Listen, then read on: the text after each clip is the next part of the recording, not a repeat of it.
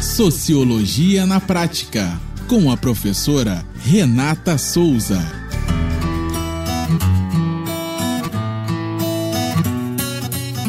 Olá, pessoas. Eu sou a professora Renata Souza e esse é mais um podcast do Sociologia na Prática. Nossa reflexão sociológica de hoje é: Meu corpo, minhas regras. Olha no meu olho e vê se mostra algum respeito. Eu sou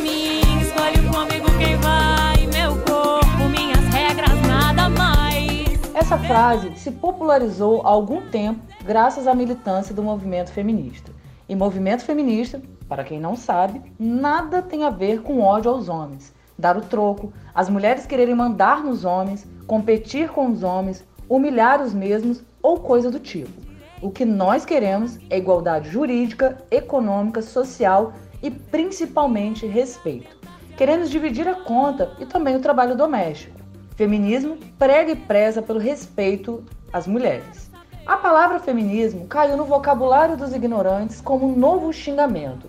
As pessoas, homens e mulheres, usam essa palavra como se ela fosse uma ofensa. Já ouvi muitas mulheres por aí se defendendo e dizendo que eram femininas e não feministas, só publicizando a ignorância e o desconhecimento das mesmas sobre o termo.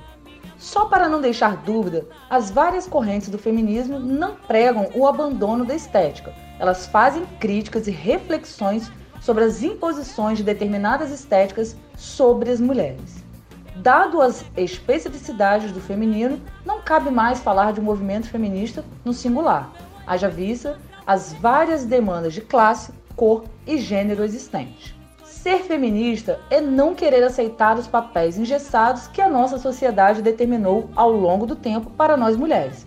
Papéis subalternos que enclausuravam as mulheres no interior de seus lares e à disposição dos homens, ou seja, para lavar, passar, servir e parir. E as mesmas não puderam durante muito tempo estudar e ter uma carreira. Feminista é defender a igualdade de direitos entre homens e mulheres, como propõe Chimamanda Ngozi Adichie em seu belo livrinho Sejamos Todos Feministas. Porque ser feminista não é só para as mulheres. Os homens precisam também pensar nessa nova perspectiva, justamente para não termos mais notícias como a da motorista de aplicativo que foi estuprada por um cliente, a da turista de Arraial do Cabo que saiu para fazer uma trilha e foi estuprada e morta, ou da adolescente que pegou uma carona e foi estuprada e morta. Esses indivíduos cometeram crimes bárbaros de violar a propriedade mais sagrada que uma pessoa tem, que é o corpo. É lamentável termos que ler notícias como essas com tanta frequência. Frequência tão alta que as pessoas parecem ter se acostumado a tais crimes e nem reagem mais aos fatos. Isso falando dos casos que ganham a grande mídia. Sem contar a menina pobre que é estuprada ao caminho da escola e fica calada, com medo e muitas vezes sentindo-se culpada pelo ocorrido. É triste uma mulher não ter a segurança de trabalhar, estudar, passear como ela quiser, porque corre o risco de ser estuprada.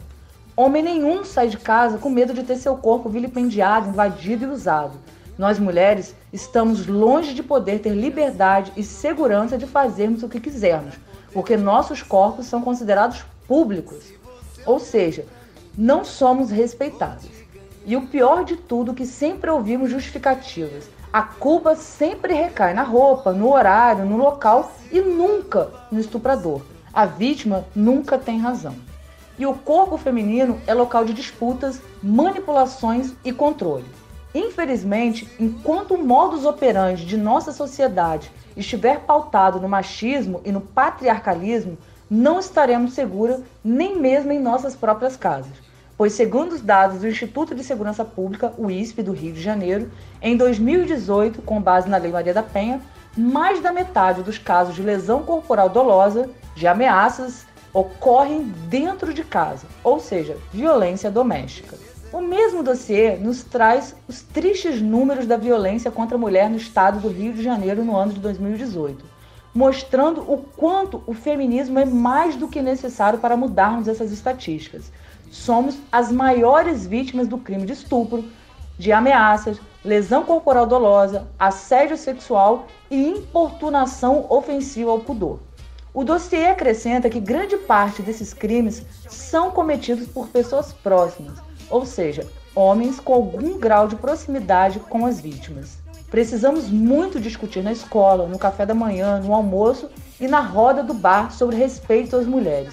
Não podemos aceitar termos nossa liberdade tolhida, ou seja, nosso direito básico de ir e vir não exercido em uma sociedade machista como a nossa.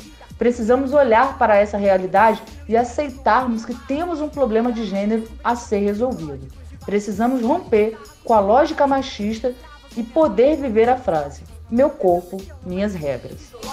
Meu corpo, minhas regras, minhas regras eu mesmo faço. Tu segura minhas regras, pra você não vai ser fácil. Meu corpo, minhas regras, minhas regras eu mesmo faço. Meu talento não se pesa, meu rap é peso pesado. Meu corpo, minhas regras, minhas regras eu mesmo faço. Tu segura minhas regras, pra você não vai ser fácil. Meu corpo, minhas regras, minhas regras eu mesmo faço. Meu talento não se pesa, meu rap é peso pesado.